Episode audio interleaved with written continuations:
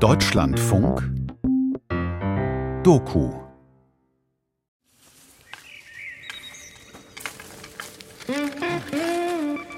Ja, jetzt haben wir das Feuer, jetzt können wir ein bisschen was grillen. Ja, eigentlich schon. Oh, jetzt geht's aber gut ab hier, das Feuer. Hier sind Wildschweine legen, dann können wir das da. Würde drauf passen. Bei diesen Preppern habe ich ja gelesen in diesem Buch, da sind ja auch viele so muskelbepackte Militär-Johnnies. Ja, So ja, ehemalige okay. so, so Spezial-Sondereinsatz. Ja, ja, ja, so Militärs so. Fallschirmjäger, Ja, die dann hinter den Linien dann durchschlagen sollen. Das ist da wohl sehr verbreitet. Ne? ja, ja. Ich habe dieses Buch gelesen und als da stand, ähm, ja, eine dieser Prepper, der hat immer einen gepackten Rucksack, Mhm. dass er zur Not dann ganz schnell weg kann. Da, das hat mich irgendwie, da hat es mich ergriffen, weil das habe ich auch. Der Prepper in mir. Eine Selbsterkundung pünktlich zum Weltuntergang. Ein Feature von Frank Odenthal.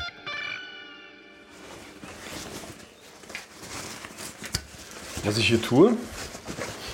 Das ist gar nicht so einfach zu erklären. Wir sind im dritten Corona-Jahr. 2022, sagt der Kalender. Der Liter Super kostet 2,25 Euro. Im Supermarkt ist Sonnenblumenöl ausverkauft. Eben ist Russland in die Ukraine eingefallen. Okay, also von Anfang an. Vor ziemlich genau einem Jahr, da hielt ich ein Buch in Händen. Es ging um Prepper. Prepper? Das sind diese Spinner, die sich in Bunkern verkriechen und auf das Ende warten, dachte ich damals.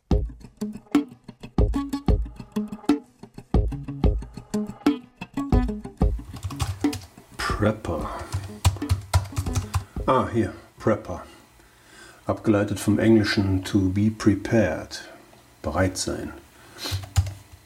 Auch von dem englischen Pfadfindergruß Be prepared für sei bereit oder allzeit bereit. Personen, die sich mittels individueller Maßnahmen auf verschiedene Arten von Katastrophen vorbereiten. Etwa durch Einlagerung oder eigenen Anbau von Lebensmittelvorräten, die Errichtung von Schutzbauten oder Schutzvorrichtungen an bestehenden Gebäuden, das Vorhalten von Schutzkleidung, Werkzeug, Funkgeräten, Wertgegenständen und Edelmetallen, Waffen und anderem. Außerdem werden Fähigkeiten in den Bereichen Erste Hilfe, Survival, körperliche Fitness und Selbstverteidigung trainiert.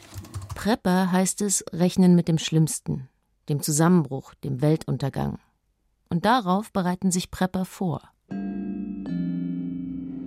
Der Weltuntergang. Das Ende von allem. Das hatten wir doch schon mal. Ja, genau. Vor 65 Millionen Jahren. Der Meteorit, der die Dinosaurier auslöschte. Mit einem Schlag. Nee, Moment. Zuerst verfinsterte sich der Himmel.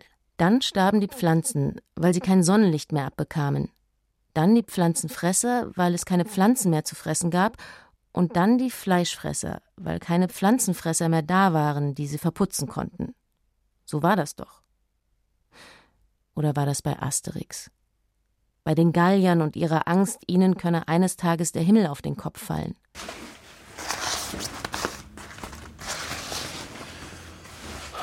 Okay, was kommt noch in den Rucksack? Was brauche ich noch für den Fall der Fälle? Ich hielt also dieses Buch in Händen, dessen Cover mit den vielen Konserven mir in der Buchhandlung aufgefallen war. Trapper, bereit für den Untergang. Und machte eine ganz erstaunliche Entdeckung. Es sprach mich an. Also mich ganz persönlich. So als wäre es mir irgendwie vertraut. Aber Prepper, das sind doch diese Spinner, diese Verschwörungstheoretiker, die sich Bunker bauen und Vorräte hamstern, dachte ich. Was hat das mit mir zu tun? Und dann, an einer Stelle war von einem Prepper die Rede, der immer einen Fluchtrucksack bereithält. Bingo, dachte ich. Ein Fluchtrucksack. Ja, sowas habe ich auch. Naja, mh, zumindest sowas ähnliches. Gepackte Koffer trifft es wohl eher. Ich bin da, wo ich jetzt wohne, nie wirklich heimisch geworden. Südbaden, Schwarzwald, Berge, im Winter Schnee. Hier wollte ich nie hin. Und als ich da war, wollte ich schnell wieder weg. Bin ein paar Mal umgezogen, aber immer war klar, nur vorübergehend. Irgendwann habe ich mich daran gewöhnt, auf gepackten Koffern zu leben. Auch als Statement, nur keine Wurzeln schlagen.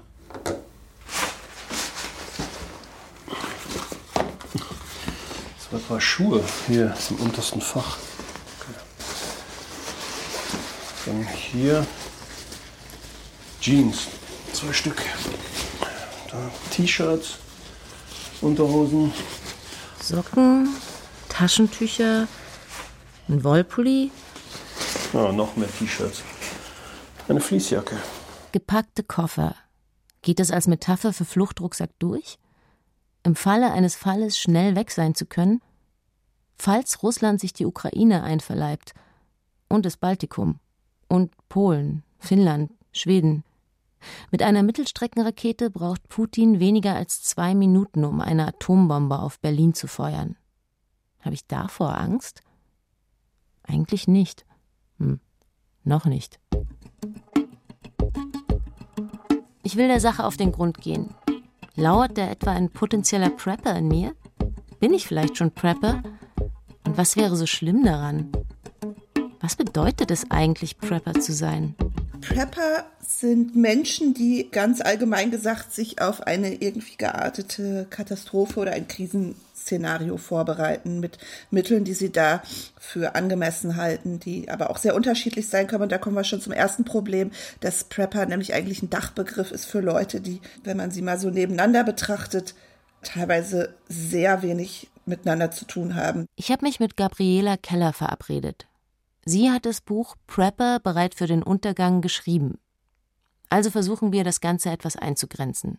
Sind Prepper männlich? Schwer zu sagen tatsächlich. Es gibt ja keine statistischen Ausleuchtungen des Themas und es sind definitiv mehr Frauen, als man das so denkt. Und wie das halt immer so ist, sind die Frauen auch oft nicht so diejenigen, die im Internet groß rumprahlen mit den Sachen, die sie jetzt alle machen und die in Social Media Foren irgendwie Fotos von ihren ganzen Sachen die ganze Zeit posten von ihren 4x4 Wheels und ihren tollen neuen Gadgets. Das machen eher Männer, das, wobei man natürlich schon feststellen kann, je militanter es wird, umso weniger kommen Frauen vor, weil es zum Teil halt auch wahnsinnig frauenfeindlich zugeht. Sind Prepper jung oder alt? Also altersmäßig würde ich sagen, kann man es gar nicht eingrenzen. Ähm, also bei den Jüngeren überwiegen auf jeden Fall so Lifestyle-Tendenzen. Es gibt eine sehr große Influencer-Szene, also vor allem YouTuber. Es gibt ja auch viele Fernsehsendungen. Also das ist das andere, dass es so eine Eventisierung ist.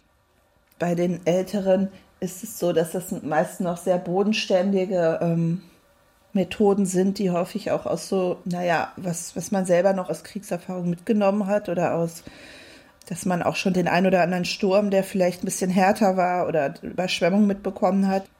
Wie bei Oma und Opa früher, ne? dass, dass du ein volles Lager hast für, für die harten Zeiten.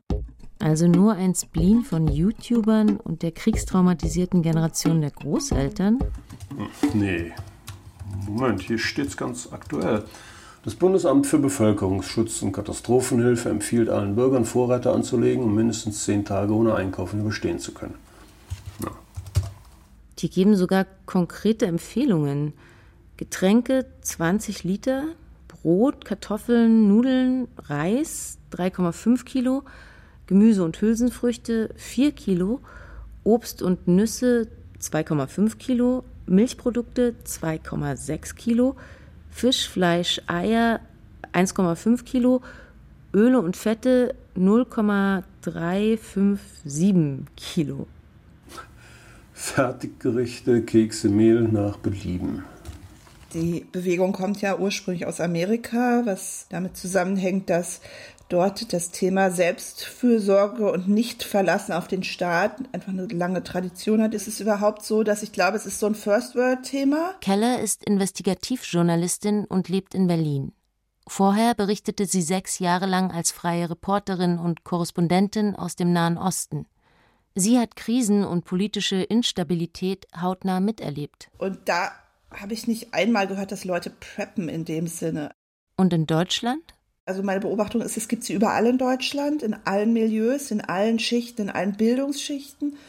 Aber es gibt schon Schwerpunkte, Schwerpunkte würde ich sagen, definitiv Ostdeutschland, wo das auch klar zusammenhängt, oft mit so einem Gefühl von, ich kann mich auf diesen Staat nicht verlassen. Sie haben ja die Erfahrung gemacht, dass ein System zusammengebrochen ist, dass sie von ihrem Staat systematisch belogen worden sind, dass es eine Stabilität gar nicht gab, die auch lang erlogen wurde.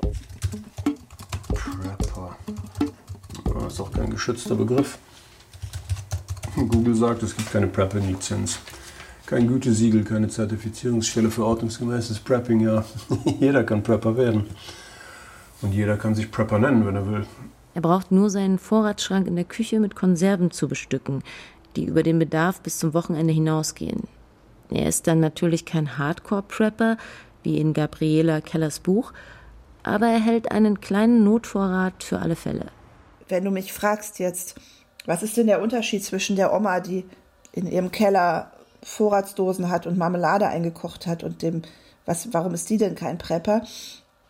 Dann würde ich sagen, Prepping ist schon irgendwie eine permanente Beschäftigung damit. Die Oma kocht einmal ihre Marmelade ein und stellt ihre Büchsen rein und gut ist. Ne, so lange, bis sie das aufgefuttert hat und dann kauft sie wieder neu ein. Aber der Prepper beschäftigt sich ja richtig damit. Das ist ja tierisch anstrengend. Die rotieren ihre Lager, die überlegen permanent, wie sie noch irgendwie sich anpassen können und was sie noch machen können, was sie noch kaufen können, was sie noch lernen müssen. Das ist eine ständige und permanente Beschäftigung mit diesem Thema. Ne? Okay, da scheinen die Grenzen zumindest fließend zu sein. Versuchen wir es weiter. Sind Prepper rechts? Ja, sind einige. Aber es sind vor allem sehr viele rechte Prepper. Also wenn man sich umguckt auf so militanten rechten Plattformen oder auch auf Telegram, diese militanten rechten Typen, die irgendwie auch in dieser neurechten identitären Szene unterwegs sind, da gibt es verdammt viele, die einen Prepping-Schwerpunkt haben. Auf Telegram vernetzt sich die Szene, hat mir Gabriela Keller gesagt. Okay. Hier ein Thread zur Empfehlung von Vorratshaltung durch die Bundesregierung. Statt Mehl würde ich Reis vorschlagen. Mehl hat keinen Nährwert, ist nur Darmklebstoff. Naja. Hm, hier geht's weiter. Informiere dich mal über die Nährwerte von Mehl und Reis. Und die Antwort, wenn es zum Krieg kommt, dann muss jeder Essen rationieren. Was meinst du, woher die ganzen Krankheiten kommen? Von schlechter Ernährung. Und hier, Ihr könnt doch nicht Dosenfleisch kaufen und glauben, damit durch die schweren Zeiten zu kommen. Man muss schnell kochen und ohne Gerüche, damit keiner mitbekommt, dass ihr Essen habt. Eine Dose Chili und ihr seid tot. Eins ist sicher, am Ende des Jahres wird alles anders sein in Polen und in Deutschland. Deutschland wird dieses Jahr verschwinden, ja. Es wird dann Germanien heißen und Polen wird eines der Bundesländer. Mein Gott, bin ich denn hier gelandet? Wenn der Russe angreift, dann mit Weißrussland und China zusammen. Dann wird's Bomben auf Europa regnen. Das ist kein Scherz.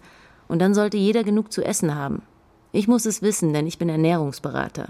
Ja, es gibt gefährliche Prepper. Also teilweise sogar erschreckend verbreitet. Ähm, diese Schwelle, wo es anfängt, politisch bedenklich zu werden, die, der begegnet man relativ häufig, also auch dort, wo man es gar nicht erwartet. Im Prozess um mutmaßliche Terrorpläne eines früheren Bundeswehrsoldaten. Es sind aktive oder ehemalige Staatsbedienstete. Das sind sogenannte Prepper, also Menschen, die sich auch auf einen Krisenfall oder Zusammenbruch des deutschen Staats vorbereitet. Gründer der sogenannten Nordkreuz-Gruppe. Schon damals tauchten die Begriffe Feindes- oder Todesliste auf. Im Sommer 2017 flog das rechte Prepper-Netzwerk Nordkreuz auf. Der Verdacht, die Mitglieder zweigten Munition von Polizei und Bundeswehr ab, um sich auf einen Tag X vorzubereiten, bei dem politische Gegner ermordet werden sollten. In der Folge würde die öffentliche Ordnung in Deutschland zusammenbrechen. Zusammen mit Westkreuz, Südkreuz und einigen anderen Gruppierungen gehörte Nordkreuz zum rechtsextremen Hannibal-Netzwerk, das 2018 enttarnt wurde.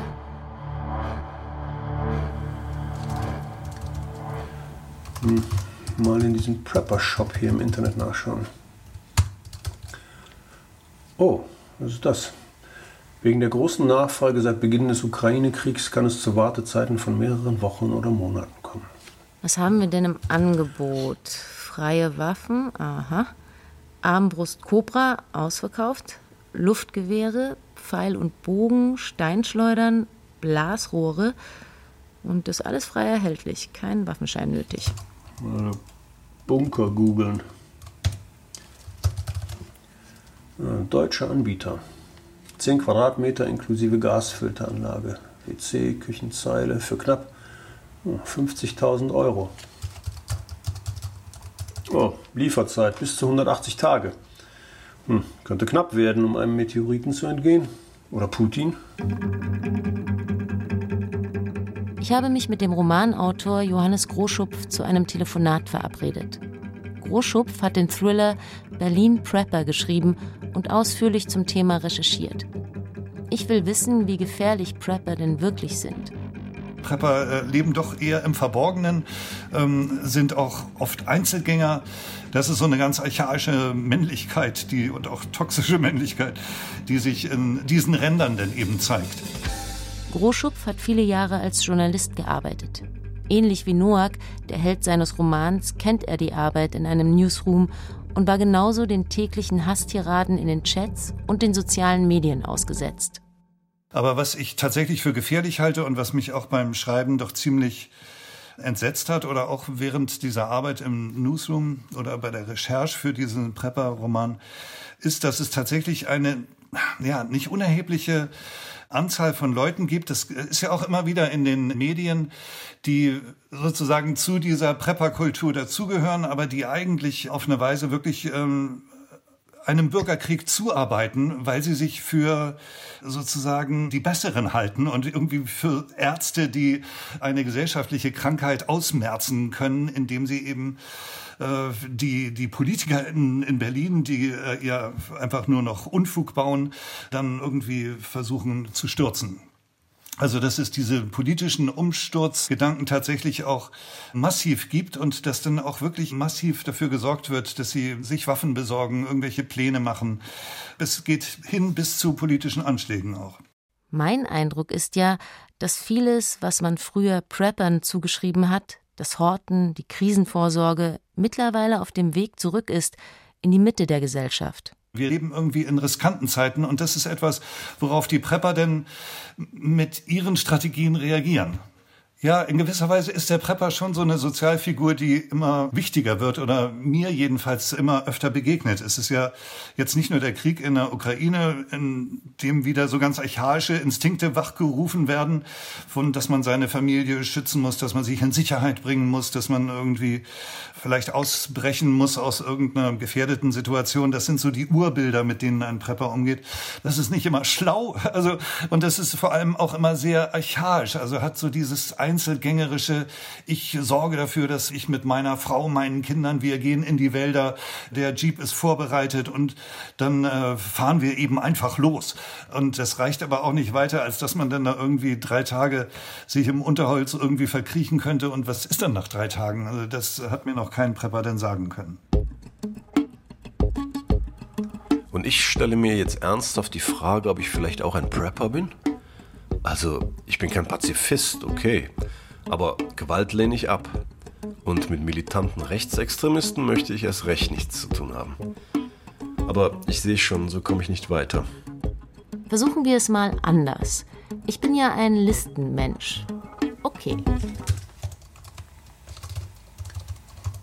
Misstrauen gegenüber dem Staat und seinen Einrichtungen. Also, ich habe eine Behördenphobie oder besser eine Bürokratiephobie. Kindergeld, Wohnungswechsel, Auto ummelden, für mich eine Qual. Staatliche Förderung beantragen, ein Graus. Steuererklärung, der alljährlich wiederkehrende Albtraum. Also von deutschen Behörden halte ich mich möglichst fern. Also, check. Haken dran. Bewaffnung, Radikalisierung, Militarisierung, Umsturzgedanken. Hm. Nee, nun wirklich nicht. Angst vor Stromausfällen, Finanzkrisen, Computerviren, Seuchen? Äh, nö, eigentlich auch nicht. Horten von Vorräten für den Notfall? Nein. Ich habe nicht mal gehamstert, als alle die Einkaufswägen voller Klopapier, Mehl und der Speiseöl aus dem Supermarkt gerannt kamen. Aber ich schau mal nach.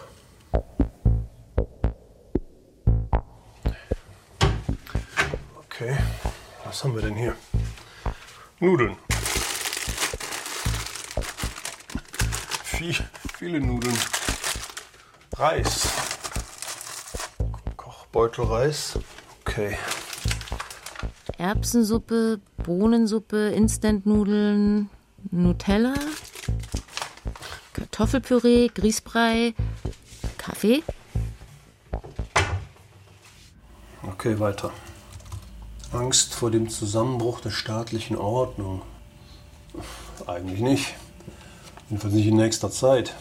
Obwohl das wir jederzeit von einem Meteoriten getroffen werden können, der eben nicht als Sternschnuppe in der Atmosphäre verglüht, ist ja bekannt. Das ist eine ganz reale Gefahr, aber eben unwahrscheinlich. Nur mit staatlicher Ordnung wäre es dann wohl auch nicht mehr weit her. Vielleicht bin ich einfach kein typischer Prepper. Vielleicht sympathisiere ich einfach nur mit der Idee, mögliche Ernstfälle seien gar nicht so utopisch, wie man denkt. Und sich vorzubereiten, eigentlich ganz vernünftig. Bei uns in Deutschland ist es so, dass an fast jedem Brunnen inzwischen immer dran steht, kein Trinkwasser. Und da, wo es nicht dran steht, da kannst du es logischerweise trinken, dann ist es Trinkwasser. Ich bin mit Ulrike Schoch verabredet. Im Wald, in den südlichen Ausläufern des Schwarzwaldes, bei Lörrach, nahe der Schweizer Grenze. Sie ist Survival-Trainerin. Ihre Firma Freilufterlebnisse bietet neben Trekkingkursen auch Unterricht zum Überleben in der Wildnis an. Ich zeige dir auf dem Weg immer schon mal so ein, zwei Sachen, auf die man preppermäßig oder survivalmäßig auch einfach achten sollte. Beziehungsweise ich sag mal, in so Situationen solltest du sowieso immer mit wachsamen Augen durch die Gegend gehen, weil du weißt ja nie, was du jetzt vielleicht dann gerade brauchst. Feuer machen, sich orientieren, Trinkwasser und Nahrung finden, Schutz vor Wind und Wetter und vor wilden Tieren. Survival, Bushcraft und Prepping haben eine große gemeinsame Schnittmenge. Ja, also so hundertprozentige Definitionen gibt es nicht, was jetzt zum Beispiel, wo sich Survival, Bushcrafting, Tracking und so alles unterscheidet. Bushcrafting ist eigentlich mehr so, ich sag mal, das Handwerkeln, so ein bisschen das Beschäftigen mit Naturmaterialien und da andere Dinge erschaffen. Zum Beispiel, wenn man gerne schnitzt oder Besteck, Geschirr herstellt aus Holz oder sich eine Hütte baut oder Seile herstellt aus Naturmaterialien. Das sind so Dinge, die gehören eher zum Bushcrafting. Fährtenlesen würde ich als Survival- oder Wildnistechnik einstufen. Bei der Ausbildung, die ich gemacht habe, gehört auch noch dazu eine Kanu-Ausbildung und ein Rettungsschwimmer und ein wirklich ausführlicher Outdoor-Erste-Hilfe-Kurs. Ähm, also du kannst gerne schon mal ein bisschen Holz sammeln, dann kann ich hier ein paar Sachen auspacken. Und während ich den Wald nach trockenem Holz absuche, breitet Survival Guide Ulrike Schoch den Inhalt ihres Rucksacks aus. Wow, was ist denn alles dabei? Guck mal, was alles in den Rucksack passt, oder? Das ist Wahnsinn. Sind auch alles Sachen, die man jetzt in so einem Fluchtrucksack beispielsweise drin hätte, als Prepper. Isomatte, Spirituskocher, Taschenmesser, Stirnlampe, ein Göffel, eine Mischung aus Gabel und Löffel, ein Becher aus Edelmetall, der groß genug ist, um auch als Topf durchgehen zu können, ein Erste-Hilfe-Set, ein Feuerstahl, eine Lupe, ein Feuerzeug, ein Wasserfilter, eine Rolle Garn samt Nähnadeln, eine Landkarte, ein Buch, ein Notizheft, ein Kompass, Wattebäusche, mehrere Seile, ein Karabiner, eine Säge, eine Plastikplane, ein Beutel mit Zunder. Ah ja, siehst du, probier doch. Jetzt schon rein? Warte noch einen Moment. Du machst so rein, dass es einigermaßen zusammenbleibt. Genau, probier's mal. Wir haben genug Materialien dabei. Wenn es nicht klappt, haben wir noch ein paar Versuche. Das kommt gar nicht in Kontakt mit dem, dem Stroh da. Dann muss man. Geht ja schnell.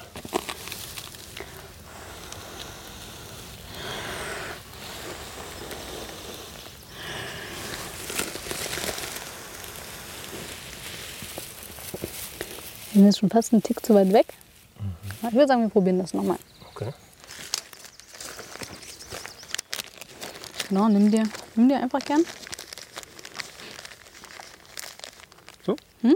Danke. Genau. Und dann zeige ich dir noch einen Trick. Und zwar, was mir immer oft passiert ist, gerade am Anfang, dass man den Zunder gern wegschlägt dann damit so. Ne? Der Funke trifft nicht immer unbedingt gleich auf den Zunder und dann schlägt man es oftmals noch weg.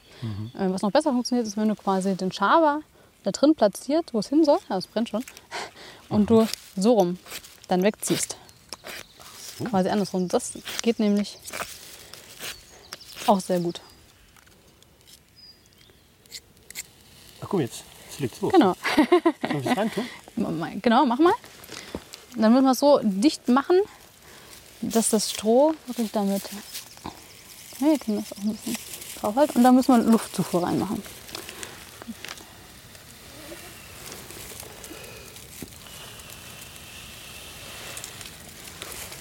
Ich sehe es gar nicht so richtig. Wo es ist? Da.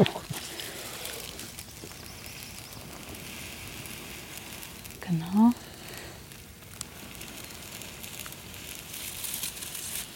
Ja, ja, ja, ja, ja, ja, nochmal, nochmal. Super, nochmal.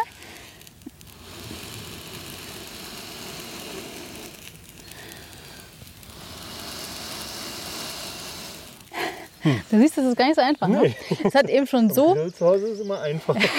Mit dem Anzünder und Spiritus.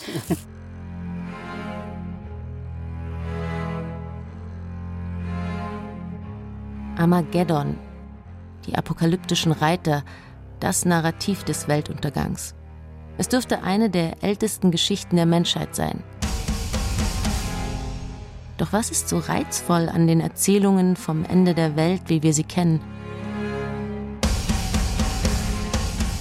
Wenn wir den Fernseher anmachen oder die Zeitung aufschlagen, dann sehen wir Geschichten, dann werden uns Geschichten erzählt.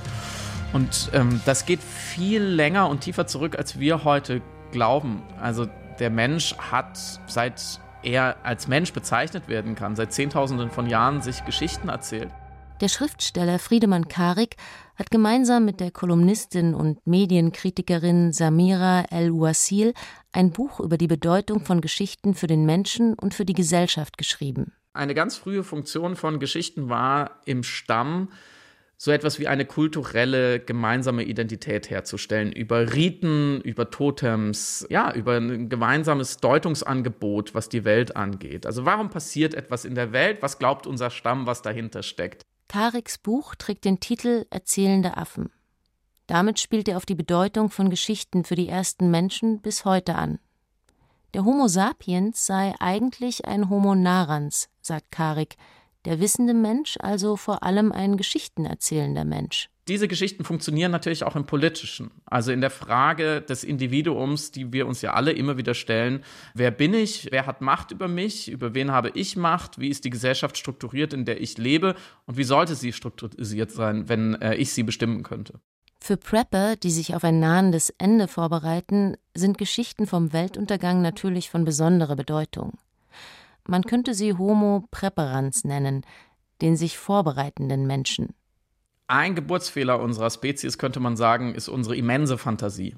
Wir müssen uns immer ausdenken, was wäre, wenn. Es gibt eine Welt, was wäre, wenn sie endete. Und die Heldenrolle innerhalb von Weltuntergangsszenarien sind ja entweder die, die den Weltuntergang verhindern können, oder aber auch die, die überhaupt davon wissen. Und da kommen wir natürlich zum ersten Mal in den Bereich der Verschwörungstheorien oder in den Bereich der Prepper. Denn während alle Menschen noch ahnungslos ihrem Alltag nachgehen, weiß eine kleine Minderheit, eine erweckte kleine Minderheit schon vom nahenden Weltuntergang. Erzählungen vom Ende der Zivilisation ziehen sich tatsächlich durch die gesamte Menschheitsgeschichte. Eine der am höchsten entwickelten frühen Kulturen der Welt, die Mayas, hatten in ihren Kalendern sogar sehr konkrete Vorstellungen vom Zeitpunkt des Weltuntergangs. 2023 soll es wieder soweit sein. Überflutungen, Vulkanausbrüche, Eiszeiten, Hungersnöte, Feuersbrünste, Pest und Cholera. An Schrecken herrschte nie Mangel. Und natürlich in der Bibel, im letzten Buch des Neuen Testaments, der Offenbarung des Johannes. Hagel und Feuer mit Blut vermischt fallen aufs Land. Ein Drittel der Erde wird verbrannt. Ein brennender Berg fällt ins Meer. Ein Drittel der Lebewesen im Meer und ein Drittel der Schiffe werden vernichtet. Ein Stern namens Wermut fällt in Flüsse und Quellen. Ein Drittel des Wassers wird bitter und viele Menschen sterben durch das Wasser. Die Sonne, der Mond und die Sterne verlieren ein Drittel ihrer Leuchtkraft. Ein Adler ruft dreimal wehe. Der Schacht des Abgrunds wird geöffnet. Es kommen Heuschrecken mit ihrem König Abaddon daraus, um die Menschen ohne Gottes Siegel fünf Monate lang zu quälen. Es werden vier am Euphrat gefesselte Engel losgebunden. Ein Drittel der Menschheit wird durch Feuer, Rauch und Schwefel aus Mäulern abertausender Pferde getötet.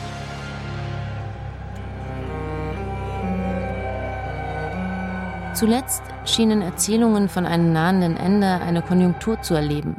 Finanzkrisen, Überflutungen, der Jahr 2000 Computerbug, Stromausfälle, der Hurricane Katrina, Fukushima, Erdbeben, Tsunamis, Hitzewellen, das Artensterben, das Coronavirus, der Doomsday-Gletscher in der Antarktis, der abzurutschen droht, Putins Überfall auf die Ukraine, die Klimakrise.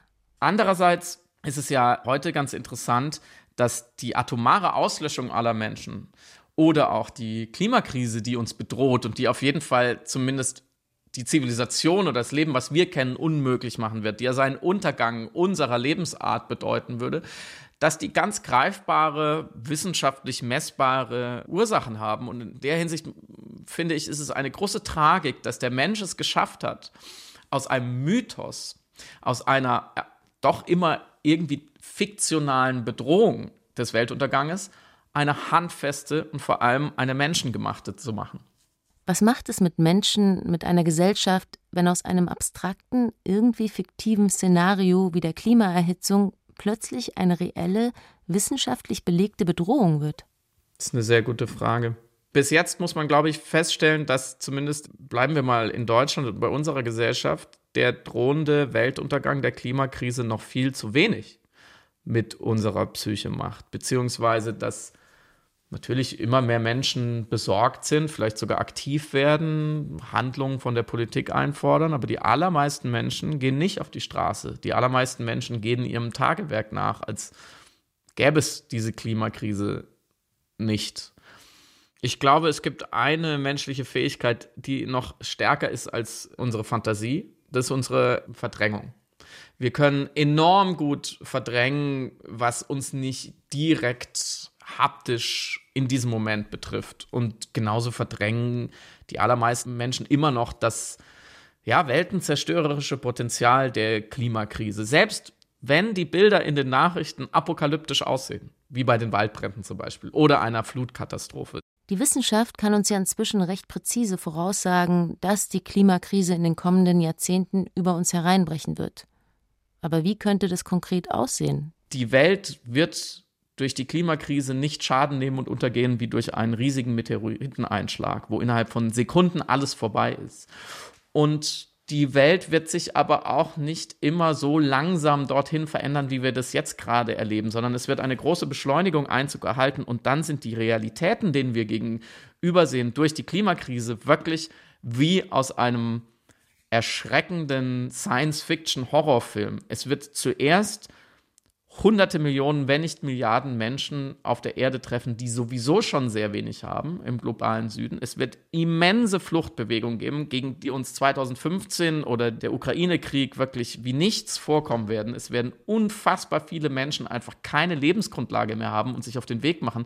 Es wird Wasserknappheiten und Versorgungsknappheiten hinsichtlich von Lebensmitteln und Ressourcen geben, wie wir sie in unserer Lebensspanne nicht kannten. Es wird Bürgerkriege geben, auch in bislang stabilen Staaten. Wir werden uns an unseren Grenzen ganz anders abschotten müssen. Ich glaube, es wird ein Planet sein, auf dem niemand mehr gerne lebt, selbst die Reichen nicht, denen vielleicht ein Überleben beschert ist. Und das muss uns klar sein. Dieser Weltuntergang ist kein Ausknipsen, ist kein gnädiges Ende, sondern es sind Jahrzehnte und Jahrhunderte von immensem Elend. Und ich glaube, das ist vielen Menschen noch überhaupt nicht klar.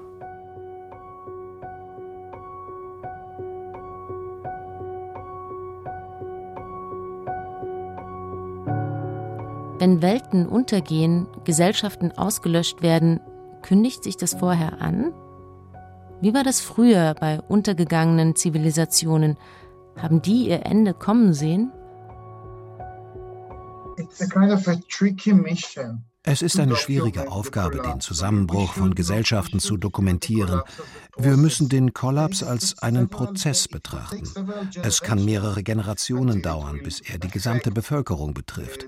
Man kann sich das in etwa so vorstellen, dass es ein schlechtes Jahr gibt, dass das zweite Jahr dann noch schlechter ist, das dritte dann aussichtslos und nach vier Jahren sieht man ein, okay, das war's. So kann es nicht weitergehen. Wir müssen uns etwas überlegen. Der Israeli Guy Baros hat sich damit beschäftigt, welche Merkmale es bei dem Niedergang früherer Zivilisationen gegeben hat und ob sie ihren Niedergang womöglich kommen sahen. Er leitet ein Forschungsprojekt in der israelischen Negev-Wüste, bei dem es um das Verschwinden byzantinischer Gemeinden im 6. Jahrhundert geht. Wir haben in der Negev-Wüste dieses Phänomen der versiegelten Häuser entdeckt, als wir die dortigen Städten ausgegraben haben. Also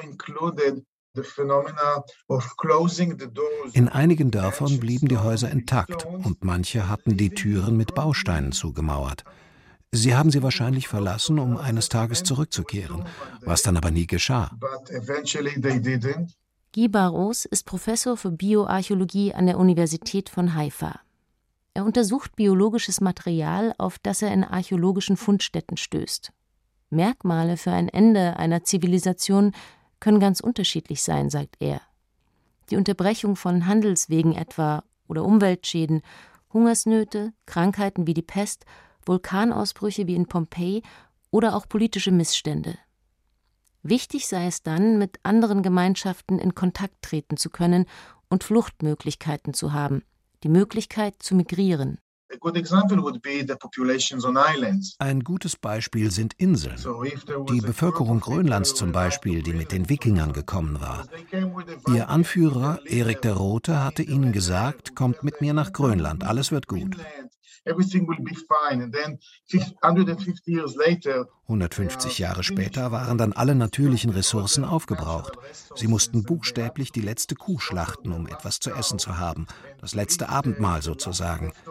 Sie hatten kein Boot, um zum Festland zu fahren. Damit war ihr Schicksal besiegelt. Erik der Rote landete 982 auf Grönland. Bis zu 3000 Menschen sollen später dort gelebt haben.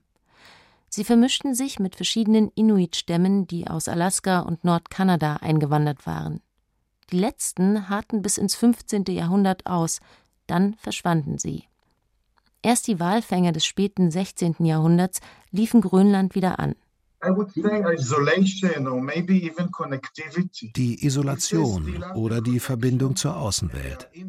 Wenn sie noch die Verbindung gehabt hätten zum Festland im Fall von Grönland oder auch den Osterinseln oder wenn sie noch mit anderen Gemeinschaften verbunden gewesen wären, die ähnliche Probleme hatten, vielleicht wären sie dann weniger zerbrechlich gewesen, weil es dann womöglich Alternativen gegeben hätte.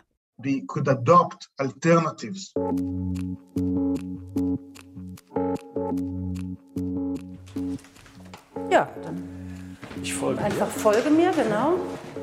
Ich treffe mich mit Sophia, Sie will mir ihren Keller zeigen, in dem sie sich Vorräte für den Notfall hält, wie sie sagt. Sophia heißt in Wirklichkeit anders. Sie sieht sich nicht als Prepperin, sagt sie. Sie mag den Begriff nicht. Da stehe man immer gleich in der rechten Ecke. Genau, also wirst du gleich sehen, da ist äh, noch der alte Schrank von meiner Oma. Der alte Vorratsschrank meiner Oma, die hat sich irgendwann mal einen neuen gekauft. Und dann habe ich aber gesagt, ich hätte gern den alten. Okay. Dicke Tür. Genau, hier lang. Ah, ist auch richtig kühl hier unten. Ja, eben, deswegen habe ich es auch im Keller gemacht, weil ich habe zwar auch einen Dachboden, aber auf dem Dachboden bleiben die Sachen natürlich nicht, nicht kühl. Also der Ah, ist, ja. ich habe so einen Dachboden, der sich wahnsinnig aufheizt im Sommer. Genau, das ist hier der Vorratsschrank. Guck mal, Sieht hier oben randvoll aus. Kann man hier aufmachen. Aha, das ist randvoll. Genau. Also Ravioli sehe ich. Ja. Wie sind es? Fünf, sechs. Ja, genau, Ravioli und na, siehst du hier auch äh, diverse andere Konserven noch. Also alles, was sich Ja. halt lange hält natürlich, ne? Hm. Ähm. Erbsensuppe, ah, wunderbar. Genau, Erbsensuppe, Linsensuppe, Mais, Bohnen, woraus man halt irgendwie was machen kann, so ein bisschen, ne? Dann hast du Reis natürlich auch, dass man was dazu hat, ne? Nudeln, Mhm. Genau. Ähm, Ja, hier Kaffee natürlich. Ja. ja, Kaffee, Richtig. darauf möchte ich nicht verzichten. genau, auch im Notfall nicht. Ah, hier hast du einen Wasserfilter, ne? die kenne ich auch. Wasserfilter auch nochmal, genau. Ähm, und Marmeladen, siehst du hier. Oh ja, Dann- die ganzen Einweggeschichten dann. Genau.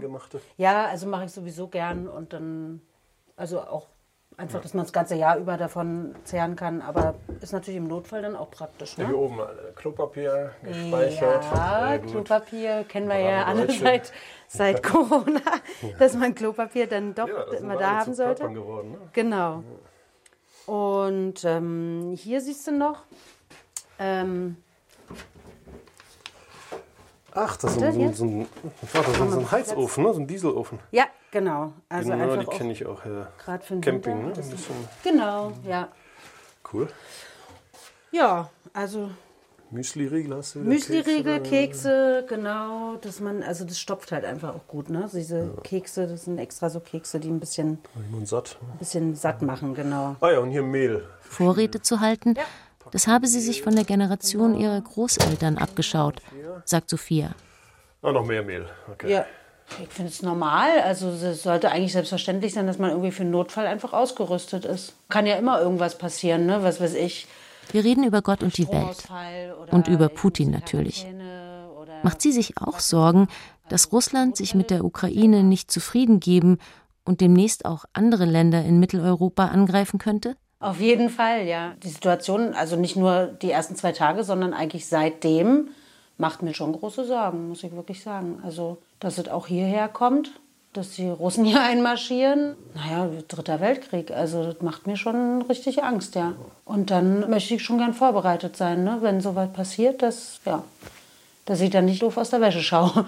Aber was will sie tun, wenn die Russen vor der Tür stehen? Naja gut, jetzt hier ist natürlich naheliegend, dass man in die Schweiz geht. Ne? Wir sind ja ein paar Meter eigentlich nur von der Schweiz entfernt. Also über die grüne Grenze kann man ja einfach rüber marschieren sozusagen, rüberlaufen. Ne? Also das wäre ja überhaupt kein Problem.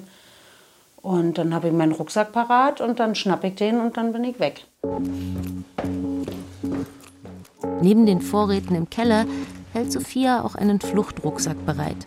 Für alle Fälle. Der steht hier immer äh, hier in dem, in dem Schrank da drüben. Äh, da habe ich den immer bereit. Ja. Und zwar, ja, zeige ich dir mal. Also, ich mache den mal auf. So. Das ist Genau. Gore-Tex. Rucksack hier, du willst ja nicht ins Hochgebirge fliegen.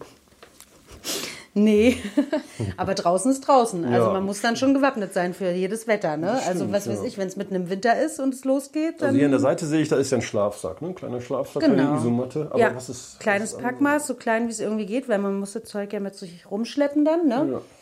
Isomatte, Schlafsack, siehst du hier. Und hier ist, ähm, Große Kleiderfach. genau, also das ist zum Schlafen mal.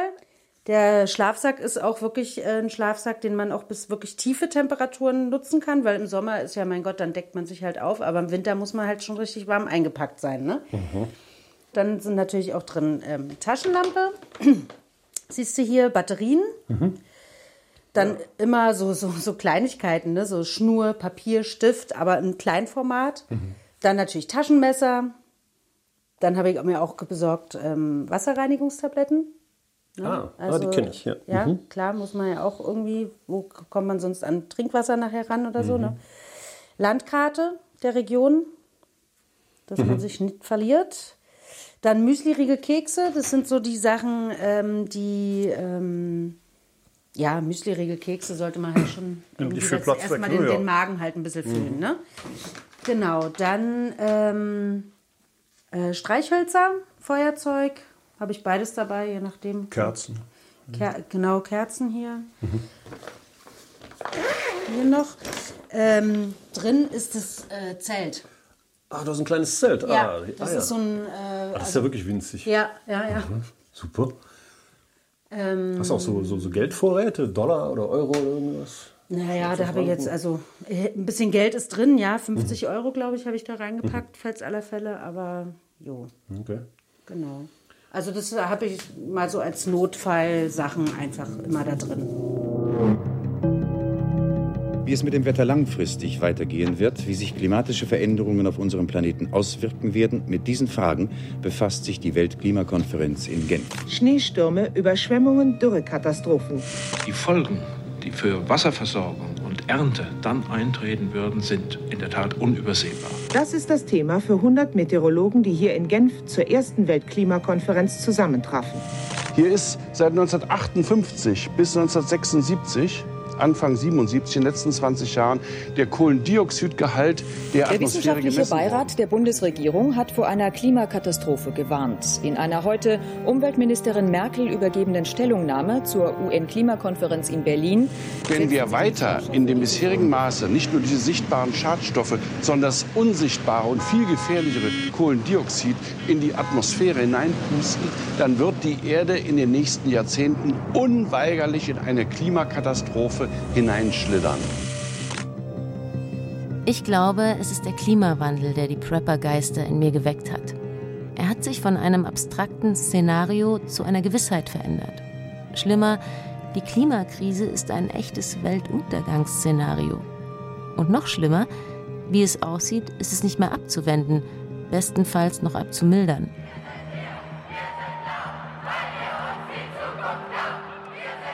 Ich bin jetzt 50. Ich werde es womöglich noch erleben, wenn uns die Klimakrise voll auf die Füße fallen wird. In 20, 30 Jahren. Meine Kinder wird es in der Mitte ihres Lebens treffen. Wie erkläre ich ihnen, dass wir von all dem gewusst haben? Dass wir noch etwas hätten tun können und nicht einmal ein Tempolimit auf der Autobahn hinbekommen haben.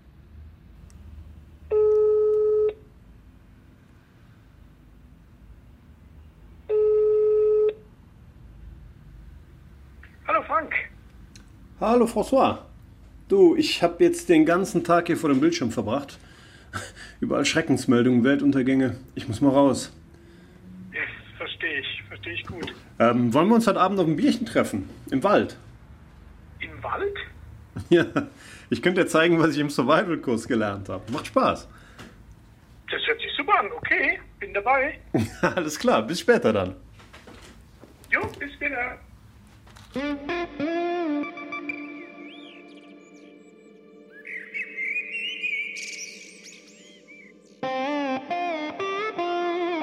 Soll ich mal Holz sammeln? Ja. Dann Willst du die Lampe mitnehmen? Ich, ja, Am besten. Dann nehme ich die mit. Ja. Ich bereite hier schon mal vor. Mhm. Na, hier liegt zum Glück viel Holz rum. Das ist schon mal nicht schlecht geblieben. Holzscheite hier. Ein paar kleinere Äste. Oh, sorry. so.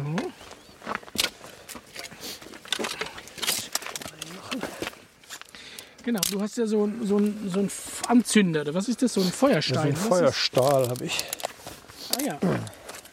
Das heißt, das ist ein So Teil, was so Funken macht. Dann, ne? Ja, genau. Du reibst das mit so einer scharfen Stahlkante an einem an, an so einem Stahlstift vorbei und der schlägt Funken. Okay. Und es gibt ja auch diese andere Geschichte, wo man Reibung erzeugt und das dann das erhitzt. Ne? Also diese. Genau, mit, mit, das macht man doch mit so einem kleinen Holzteil und, ja, und so so eine schmale Keile, ne, wo du dann das drehst. Genau. Also die, die Survival-Trainerin, die hatte dann auch so, ein, so, eine Art Geigenbogen, sah das so, wie, Ja, so, genau. wie so ein Flitzebogen. Genau, das da spannst du dieses, äh, diesen, diesen Flock dran. Genau. Und dann Du dreht ziehst es dann, ganz schnell, äh, ne? ziehst dann rechts, links, dass es sich ganz schnell dreht. Genau. Das mache ich dann hier. Ja, das ja. ist super hier. Das ist genau. Drücken. Da könnte ich vielleicht diesen Zunder jetzt Das kannst du tun und dann da die Funken reinschlagen. So, Jawohl, hat man jawohl. das, Ja, so hat sie mir das erklärt. So. Also hier ist dieses der auf, Den machen wir hier so. Sehr schön, sehr schön. Oh ja, Dann tatsächlich. Das geht echt Funken gut. und das machen wir dann direkt an den Zunder. Sehr gut. Und sobald ein Funken drin ist, geht das eigentlich los. Zumindest bei der Trainerin. Schon, da brennt schon. Ah, da, ja. da geht's schon los. Schon wichtig, dass Das man. schon reicht. Ja, da muss man ein bisschen Sauerstoff dazu geben. Ich puste mal ein bisschen. Oh ja. Qualmt zumindest, zumindest schon mal ganz ordentlich. Eigentlich wollte ich meinem Freund François zeigen, was ich im Survival-Kurs gelernt habe. Von François weiß ich, dass er auch ein Fable für diese Aussteiger-Selbstversorger-Ideen hat. Eigenes Grundstück, selbst angebautes Gemüse, unter freiem Himmel in der Natur sein, autark sein. Ob er sich auch als Prepper sieht? Hast du das jetzt eigentlich auch wahrgenommen, dass jetzt hier durch den, den Ukraine-Krieg ganz viele Leute so in Panik verfallen und sagen, ähm, ich muss schauen, dass wir, was machen wir, wenn der Russe kommt? Als es losging und Putin da diese merkwürdige Rede gehalten hat, von wegen hier auch Baltikum und all das, dass man quasi gar nicht mehr sicher sein konnte, wen er noch alles überfallen will. Genau, wenn, genau, wenn, da dachte ich mir, ja. das, das klingt jetzt aber gar nicht gut. Ja. Als das losging und die ersten ein, zwei Tage dachte ich wirklich, was kann das wahr sein? Das jetzt, jetzt bricht alles zusammen. Und ich dachte mir, hier im Dreiländereck, die neutrale Schweiz, dem Zweiten Weltkrieg wurde auch nicht angegriffen. Ja, ich du da ganz gut. Aber das ist ja nichts, das ist ja eigentlich kein Prepping, das ist ja mehr so ein, ja, was machst du, wenn du, wenn du nicht klarkommst? Nee, das stimmt, genau. Also, Bei Preppen, da geht es ja mehr darum, dass man quasi den Weltuntergang oder die, das Ende der Zivilisation dann kommen also, sieht. Genau. Das Also ist ich ja meine, ist, ja ist ja so, also ich meine, es ist jetzt nicht so, dass jetzt der Russe dann irgendwie äh, Deutschland überfallen will oder sowas und da sich ausweiten will. Das ist jetzt sicher nicht. Aber wenn es natürlich zu diesem, wie, wie man es auch nennt, Dritten Weltkrieg kommt, weil eben Europa oder Amerika dann damit einsteigt, dann ist es natürlich schon eine konkrete Gefahr, das stimmt. Dann Und, schon, ja. und was ich mir überlegt habe, tatsächlich auch, also nicht, dass ich jetzt irgendwo anders auswandere oder sonst irgendwie, sondern dass man sagt, okay, man, man hält sich von den großen Zentren fern, ne? sprich Bomben auf große Städte oder so. Oder auf die Militärstationen, die ja tatsächlich in der, in der Pfalz gibt es ja ein paar da. Und da habe ich schon auch tatsächlich überlegt, okay, dann gehe ich irgendwo in, in den Wald oder in ein Dorf und lebe da irgendwo. Mhm. Weil da ist man halt einigermaßen sicher, zumindest für die ersten Jahre Ja. vielleicht. Das habe ich das auch überlegt. Mhm. Wir hatten ja hier unten in Inslingen, wo wir gewohnt haben, einen, Ja. Wohnung, einen Wohnungsbrand. Ja, richtig, stimmt. Erinnerst du dich? Ja, Hab natürlich. ich mal erzählt, ne? Ja, genau. Und da haben wir ja quasi den, die, den größten Teil des Hausrats konnten wir in die Tonne kippen. Stimmt, natürlich. Ja, ja. Und äh, alle Umzüge danach waren halt mit, mit, minimalem, mit minimalem Inventar. Ja, und das fand ich, das fand ich einen Vorteil. Also Auch das, befreiend irgendwie. Befreiend, sehr befreiend. Okay. Ich habe ja eine Zeit lang auf einem Segelboot gewohnt. Ich habe mir in, in Holland dann Spannend, äh, ein Segelboot gekauft. Das war ja immer mein Traum, dass ich quasi auf einem Segelboot vielleicht eine Genau. Zeit lang wohnen kann als ersten Wohnsitz. Und, genau, und dann halt äh, Und das ich da, dann wo es dich hinzieht. Dann, Genau, da habe ja. ich dann quasi die, ähm, das ist halt auch da dieses nicht Wurzeln schlagen müssen. Wenn Ja, es dir da verstehe. nicht gefällt, ankerlos, leinenlos Ja. und segelst woanders hin. Das Ja. war der große Reiz daran. Ja, das verstehe ich. Das ich Passte dann auch irgendwie zu mir. Ich will mir jetzt so ein, im Garten tatsächlich so ein, so ein Hochbeet oder so ein Beet anlegen. Und da habe ich ja überlegen, was ich da anpflanze. Also ich denke, also Tomaten, Gurken, Zucchini, sowas, Paprika. So, das So geht der Abend zu Ende und ob ich selbst nun ein Prepper bin oder nicht, ist mir mittlerweile egal. Krisenvorsorge ist vernünftig, würde ich sagen, aber in Maßen. Wohlstand und Frieden sind nicht selbstverständlich, sondern ziemlich zerbrechlich. Ob mir plündernde Horden einen Kratzer in mein Auto machen, ist mir wurscht. Und sollte ich irgendwann aus meinem Luftschutzbunker krabbeln und nur noch eine atomare Wüstenlandschaft vorfinden, dann wäre mir ein schnelles Ende wohl lieber gewesen. Mad Max fand ich schon im Kino nicht besonders einladend.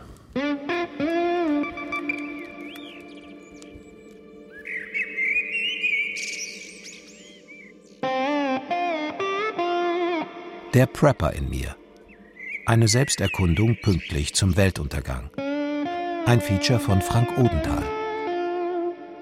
Es sprachen Anne Müller, Bruno Winzen und der Autor. Ton und Technik Wolfgang Rixius. Regie Beatrix Ackers. Redaktion Jenny Marenbach. Produktion Deutschlandfunk 2022